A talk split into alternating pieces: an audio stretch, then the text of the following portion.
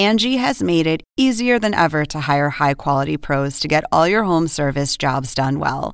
Just bring them your project online or with the Angie app, answer a few questions, and Angie will connect you with local pros who match your specific needs. Or book a service instantly at an upfront price. So join the millions of homeowners who use Angie to care for their homes and get your next home service job done well. Download the free Angie mobile app today or visit Angie.com. That's A N G I.com.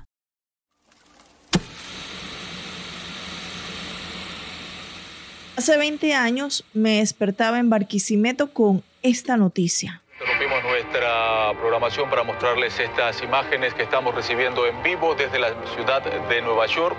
Un avión se estrelló sobre estas torres. This just in, you are looking at a, obviously a very disturbing live shot there. That is the World Trade Center, and we have unconfirmed reports this morning that a plane has crashed into one of the towers Dos aviones se estrellaban contra las Torres Gemelas de Nueva York, un tercero contra el Pentágono en Washington y un cuarto, el vuelo 93 de United Airlines, se estrelló en Shanksville, Pensilvania. Unos ataques terroristas que no importa si vivías en Estados Unidos o si habías o no nacido para esa fecha, conocerás seguramente de ellos o vives sus consecuencias cada vez que llegas a un aeropuerto. Y son innegables estas consecuencias que los ataques tuvieron en Estados Unidos y el mundo. Pero ¿sabías que en la música también se sintió el impacto de esta fatídica fecha? Hoy en este episodio especial de Zona Pop CNN haremos un repaso musical de cómo artistas de diferentes géneros plasmaron el horror, el dolor y la rabia en melodía. Yo soy Marisabel Houston de Atlanta. Quizás la música no sea un tema que se te venga a la mente cuando piensas en los ataques del 11S. Este hecho se recuerda como uno que cambió la historia universal moderna. Dejaron una huella profunda en Estados Unidos y de manera inevitable los sentimientos que generaron permearon en la cultura popular. Desde el punk con Green Day, el rock con Bruce Springsteen o el country de la mano de Alan Jackson, Toby Keith o de Dixie Chicks en ese momento, de Chicks ahora. Todos estos artistas expresaron a través de su música lo que ocurrió ese 11 de septiembre. Y para entender el impacto que tuvieron los ataques en la industria musical, invitamos a Alejandro Marín, locutor y escritor colombiano, además de ser una de las voces más influyentes de la música en ese país latinoamericano. Marín desde Bogotá nos desmenuza el panorama musical de 2001 y exploramos en la siguiente entrevista las diferentes facetas musicales que surgieron a raíz de los ataques. Bueno, se nos une en este episodio que estamos haciendo especial por el 20 aniversario de los ataques terroristas del 11 de septiembre Alejandro Marín, como él dice, una voz confiable en la música desde Bogotá para hablar precisamente de eso, de cómo la música se vio impactada durante estos ataques terroristas. Alejandro, bienvenido y un placer. Es un gusto estar acá, muchísimas gracias. Alejandro, bueno, me comentabas ya of Mike que, estaban, estabas ya viviendo en Bogotá cuando ocurrió esto, pero no importa en qué lugar estábamos, yo creo que todos recordamos el impacto que tuvo los ataques terroristas, ¿no? Por supuesto, sí, el impacto fue contundente y avasallador, ¿no? Y abrumador en materia de música también. Creo que una de las cosas que más recuerdo fue que el número uno de ese momento fue The Blueprint de Jay-Z, que fue el disco que lo catapultó a la fama ya comercial, porque él había sido muy importante en el, en el underground, pero en realidad fue The Blueprint el primer disco que lo puso como en un mapa generalizado y comercial. Y, y, también creo que otra de las cosas importantes es que ese disco fue producido por Kanye West. Entonces creo que de ahí salen dos cosas muy interesantes de cómo cuando cayeron las torres y cuando se produjo los ataques terroristas de Nueva York, se estaba produciendo también un fenómeno colosal, de, dimensiones colosales en el mundo del hip hop que se tomó al mundo durante esa década. Yo estaba viendo un documental que hizo CNN sobre los soundtracks que marcaron la época, que marcaron o que nos recuerdan a, eventos históricos como esto. Hablaban precisamente de cómo, ya como dije años después, el tema Empire State of Mind de Jay-Z con Alicia Keys fue casi que un himno para la recuperación de Nueva York, ¿no?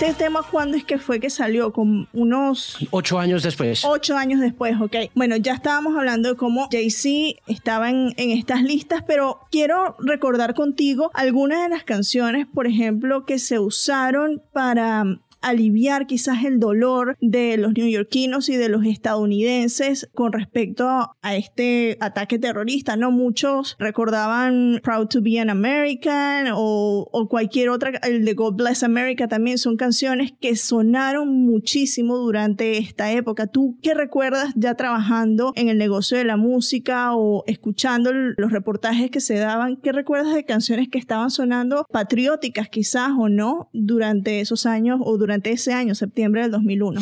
Yo creo que en ese momento no había nada patriótico sonando eh, y como tú lo mencionas, pues empezó a pasar mucho tiempo después, ¿no? O empezó a pasar unos meses luego de la caída de las Torres Gemelas. Pero sí recuerdo mucho que el country tuvo una, un renacer, ¿no? Que tuvo un reavivamiento, pues por ser una música tan raizal, por ser una música tan eh, caucasian, por decirlo de alguna forma también, y por representar un poco ese sentimiento de patriotismo que más adelante sería parte de las políticas de los Estados Unidos y en particular pues de la administración de George W. Bush con la llegada del Patriot Act, ¿no? Pero también hubo críticas. Creo que además de lo patriótico que pudo llegar a ser ese momento en el mundo de la música, también hubo mucha crítica y particularmente de músicos de, de origen asiático o de origen eh, eh, mesopotámico como System of a Down que, que, se, que se mostraron muy en contra de esas políticas de patriotismo que más adelante funcionaron en eh, pro de la democracia y de la protección de los derechos de los norteamericanos. Pero recuerdo mucho, no necesariamente inmediatamente después, pero sí recuerdo mucho la llegada de un músico que junto a Empire State, of Mind de Jay-Z y Alicia Keys fue crucial en nuestra manera de entender ese nuevo country que fue Zach Brown, con una banda independiente que se llamaba The Zach Brown Band y una canción que sin hablar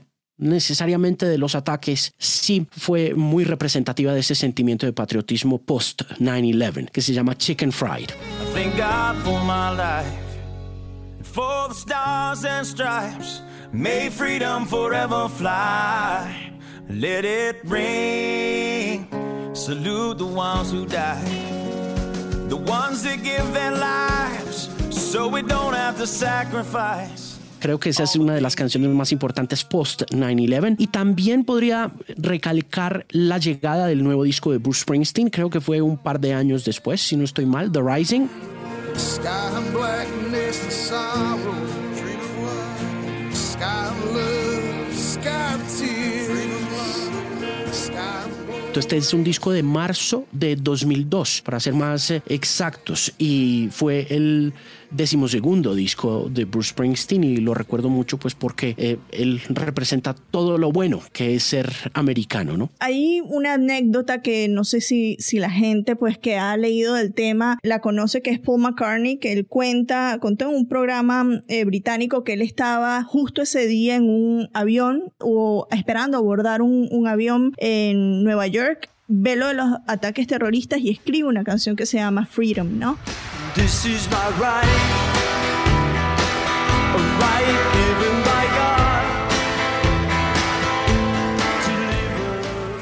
¿Cómo le fue esa canción, la repercusión que tuvo? Yo creo que McCartney no tuvo una repercusión muy contundente en el mercado norteamericano con esa canción. Por lo general, los discos de McCartney se demoran un poco en aparecer y como en, cocinarse en la conciencia popular de los norteamericanos. Él es un artista un poco más eh, global, pero sin duda fue muy bien recibida por la prensa en particular y por los medios de comunicación que en esos momentos también estaban muy pendientes de todos esos esfuerzos por celebrar el espíritu de independencia y de libertad de los Estados Unidos. Tres años después de este ataque, y esto es una canción que que lo discutía contigo por WhatsApp cuando te contacté para la entrevista, salió, bueno, este disco American Idiot de, de Green Day.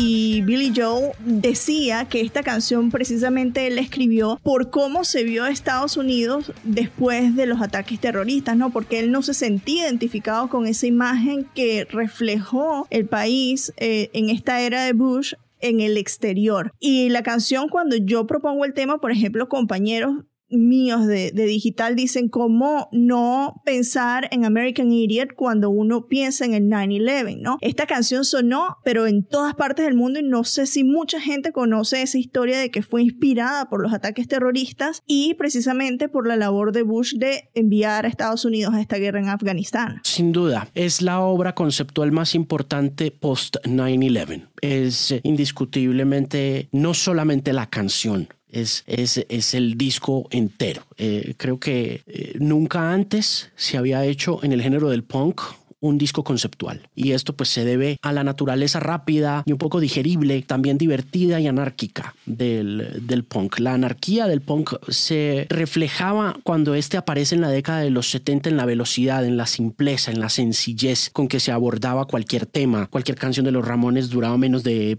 tres minutos siempre, ¿no? Los Sex Pistols se glorificaban en el hecho de que no tocaban sus propios instrumentos y ahí estaba la anarquía detrás del movimiento, pero retoma y se conceptualiza de una forma diferente cuando Billy Joe y los muchachos de Green Day hacen el, American Idiot, porque si bien es un disco de punk en esencia, es un álbum cuyas canciones se pueden demorar seis, siete minutos. Recordemos que de ese disco salen canciones como Wake Me Up When September Ends. Has come and passed. The innocent can never last. Wake me up when September ends. Salen canciones como Jesus of Suburbia, ¿no?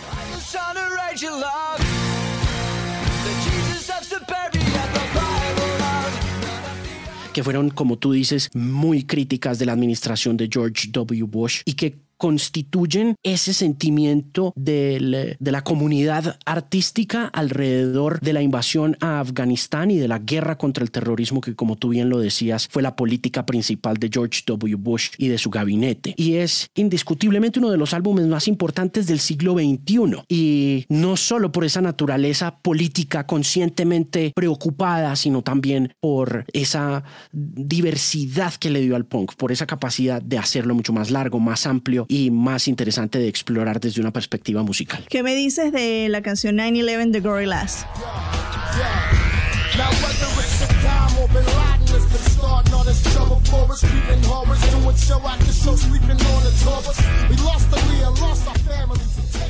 Bueno, eh, yo creo que esa fue otra de las cosas importantes que pasaron eh, en el otro lado del, mundo, ¿no? Esta llegada de Damon Albarn, que también fue muy crítico de la invasión a Afganistán, de la guerra contra el terrorismo. Él produjo también, además, un disco llamado Think Tank en 2003 eh, con Blur, pero 2000 eh, es el disco, es el año en que se produce el primer disco de los de los gorilas, ¿no? Y, ahí aparecen canciones previas a todo lo que eh, iba a suceder en 9-11. Pero sin duda, si vamos a mirar más que esa canción de gorilas a Damon Albarn como este otro gran eh, vocero de una política de más libertad y no de guerra, eh, tendríamos que mirar un poco más detenidamente el álbum Think Tank de Blur, que es uno de esos momentos importantes del mundo de, la música y la política conectadas, pero desde Gran Bretaña, por supuesto, y también la de la participación de Gran Bretaña en esa invasión, porque Tony Blair, pues evidentemente apoyó al gobierno de George W. Bush en la invasión a Afganistán. Se me viene a la mente esa canción que si la gente lee la letra quizás no la va a ubicar este, como un tema propio de 9-11, pero del 11 de septiembre, pero que sí tal vez fue inspirado en todo lo que estaba ocurriendo, porque así lo dijo Chris Martin, que es Politic, de, que viene en el segundo disco de Coldplay.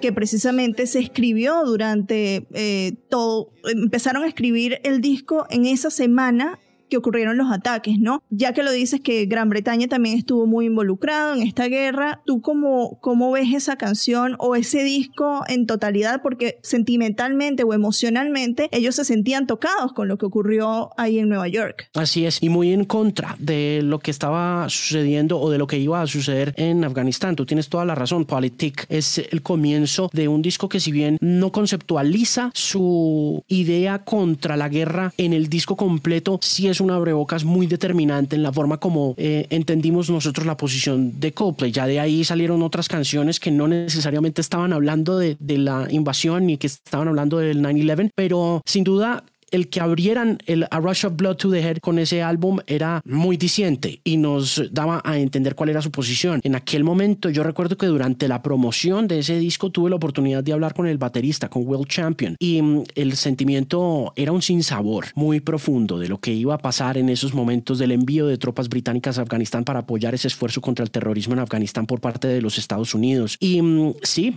efectivamente, das en el clavo. Es eh, muy eh, importante porque además eh, se vuelve protagonista del discurso en vivo y ellos se convirtieron también en uno de esos grandes espectáculos de ese nuevo milenio post 9-11. Hay una canción que no la puedo dejar de mencionar. Yo viví en Venezuela cuando ocurrió todo esto, pero mi, mi esposo, que sí es gringo, es de Indiana, yo le digo, ¿te recuerdas del, de todo lo que ocurrió con, en ese entonces, de Dixie Chicks, que ahorita se cambiaron el nombre de Chicks, con cuando una de las cantantes dijo en un concierto precisamente ahí en Inglaterra, en Londres, que ella se sentía avergonzada que el presidente de ese entonces de Estados Unidos era de Texas, que es el estado donde ella es, y pues le cayeron encima, o sea, fue polarizante esa cuestión y ellas sacaron justo después un tema que se llama Not Ready to Make Nice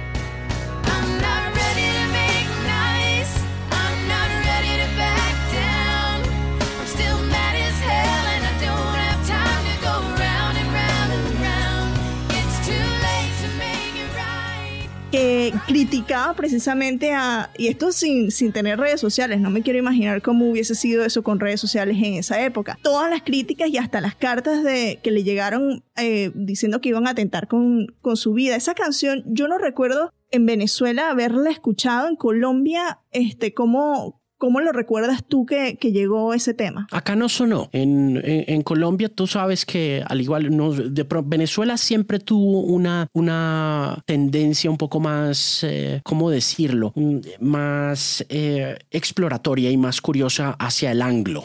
Como mercado en América Latina, Venezuela siempre, durante gran parte de esa década, eh, antes de eso, recordemos pues el Caracas Pop Festival, ¿no? Que fue como un pionero de los festivales importantes y grandes en América Latina y en, y en la Latinoamérica hispanohablante, pues porque hay que descartar Río. Pero Venezuela siempre estuvo muy abierta, mucho más abierta que otros países al consumo de música en eh, inglés y en particular a músicas que no necesariamente fueran fáciles de mercadear como el country. Entonces en Colombia no pasó nada con, los con las Dixie Chicks, más allá de un titular o de alguna conversación que se tuviera en eh, eh, esferas donde se hable de música, pero aún así el country no es como muy bien recibido, no es muy aceptado, no es muy entendido más que cualquier cosa. Em, pero sí recuerdo mucho eso que mencionas y ese, y ese fenómeno de cancelación, porque es que, porque fue, creo que fue el primer gran fenómeno de cancelación pre-social media, pre-redes sociales. Antes... Y ojo, que, que ellas todavía, perdón que te interrumpa, que todavía cuando sacaron ahorita su recién, eh, el álbum recientemente, todavía estaban luchando para lograr eh, calar en el mainstream 20 años después del incidente, ¿no? Es cierto, es cierto, la cancela, lo que te digo, como lo mencionas tú, el, el, em, eh, eh, este primer, esta primera cancelación de un artista a raíz de una posición política que va en contra de, aparentemente en contra de valores como la libertad o como luchas como la, la guerra contra el terrorismo, le costó a las Dixie Chicks su popularidad y su carrera durante las siguientes dos décadas, indiscutiblemente, por lo menos la gran parte de la segunda década de los 2000. Apenas están volviendo a pararse y para nada les sirve pues que se llamen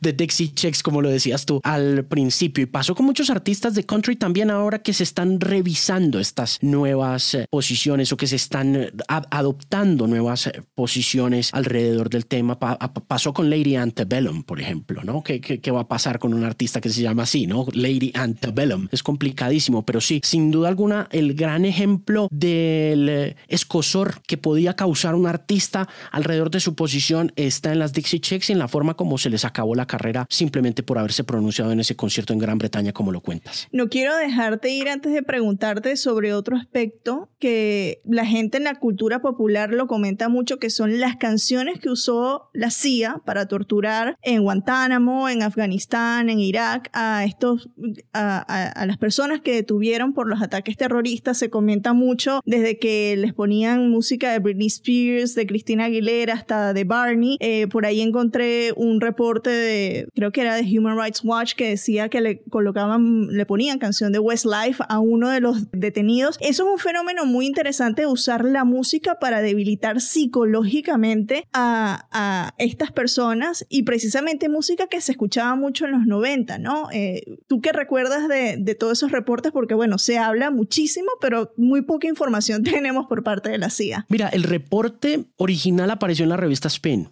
Spin hizo una investigación muy profunda sobre ese asunto de las torturas en Guantánamo y es muy cierto, por supuesto, lo que sucedió. No solamente esas canciones de finales de los 90, también cuenta la revista Spin en su investigación, en su informe especial, que una de las y esto lo vemos también en las películas, ¿no? Con, con um, Zero Dark Thirty de Catherine Bigelow. Vemos en esa persecución a Osama Bin Laden, vemos cómo se ejecutaba eso.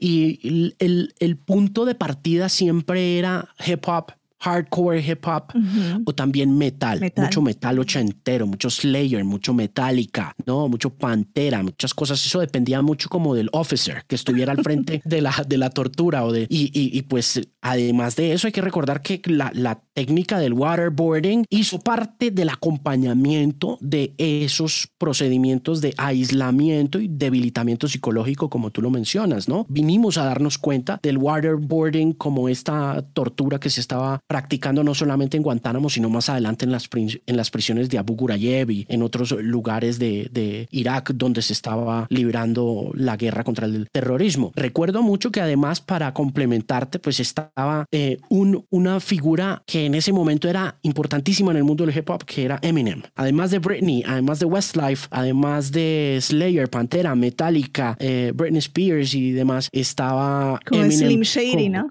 con, con, con The Real Slim Shady como parte de esas prácticas de debilitamiento. Pero en realidad la música siempre ha jugado como un papel bélico en muchas ocasiones de la cultura norteamericana, ¿no? Y pues uno de los casos puntuales es es Vietnam, ¿no? En Vietnam la música fue muy importante para las tropas, increíble. Y es, eh, hay un libro muy chévere que se llama We Gotta Get Out of This Place, que cuenta la historia de todas esas canciones y de cuáles fueron las más importantes en In the Ground, en el territorio eh, vietnamita. Y la invasión, no, me quiero eh, extender, pero tampoco quiero olvidar este comentario. Cuando detuvieron a Noriega en Panamá, lo que le pusieron con altavoces fue Panamá de Van Halen, de manera que sí, todas esas cosas hacen parte de estas historias de cómo la música influyó en esta era post-terrorista, en esta era post-9-11. Si tú tuvieses que elegir tres canciones para definir lo que ocurrió y para recordar estos ataques, ¿cuáles serían? Ya para finalizar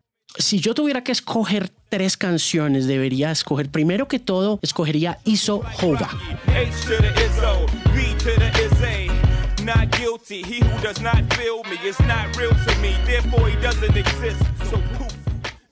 La primera que escogería sería Isohova de Jay-Z, porque como te decía al principio de nuestra charla, Jay-Z fue el número uno ese mes. 11 eh, de septiembre de 2001 fue The Blueprint, el disco que lo catapultó, que lo llevó a la fama. Para complementarte lo que decías de que ocho años después se juntaron Alicia Keys y Jay-Z, hay otra cosa muy interesante y es que si no estoy mal, fue en 2000 o 2001 pero podemos revisar rápidamente. El disco Songs in A Minor de Alicia Keys salió. Ah, creo que fue en el 2001 porque acaba de cumplirse 20 años hace unos meses, sí. E, entonces mira cómo conecta, mira cómo la música conecta 10 años después, 20 años después, ¿no? Estábamos viendo la llegada de dos figuras que en 2009 celebraban el espíritu de resurrección de la ciudad de Nueva York con una canción que fue un contundente número uno como fue Empire State of Mind, pero en el 11 de septiembre de 2001 apenas apenas estaban arrancando, apenas estaban construyendo una reputación y un catálogo. Songs in A Minor salió el 2 de abril de 2001 y de ahí salieron canciones tan importantes para la música pop y que definieron mucho el espíritu del RB como Falling. Y eh, entonces Falling sería mi segunda canción.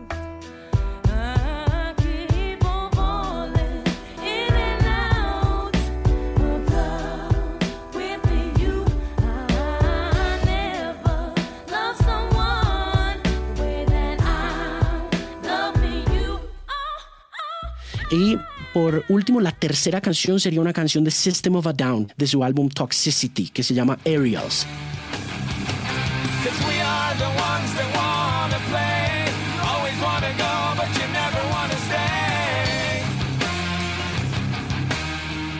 que es una mirada lúgubre, oscura, eh, muy metalera de lo que había sucedido alrededor de estos ataques del 11 de septiembre.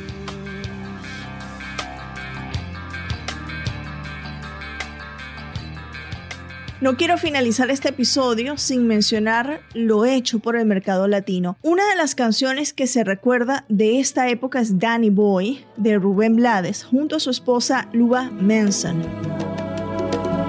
Aquí estaré.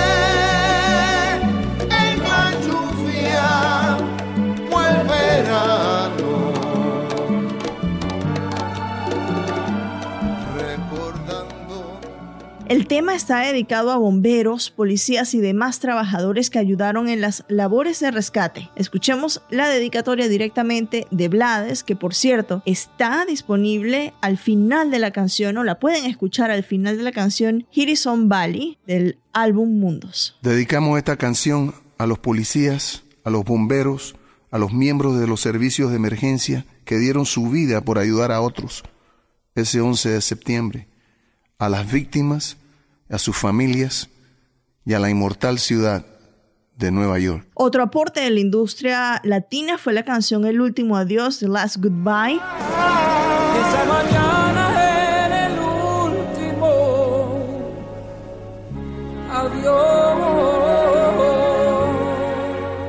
Una producción bilingüe que reunió a decenas de artistas, entre ellos Ricky Martin, Olga Tañón, J. Lowe, entre otros. Este tema fue escrito por Gianmarco, Gloria Estefan, John Secada y Emilio Estefan Jr., quien también fue su productor. Así como todas estas canciones que escucharon en este episodio especial, existen muchas más en las que artistas plasmaron su dolor o la resiliencia de Nueva York años después de los ataques. Yo soy Marisabel Houston desde Atlanta y nos escuchamos en un próximo episodio.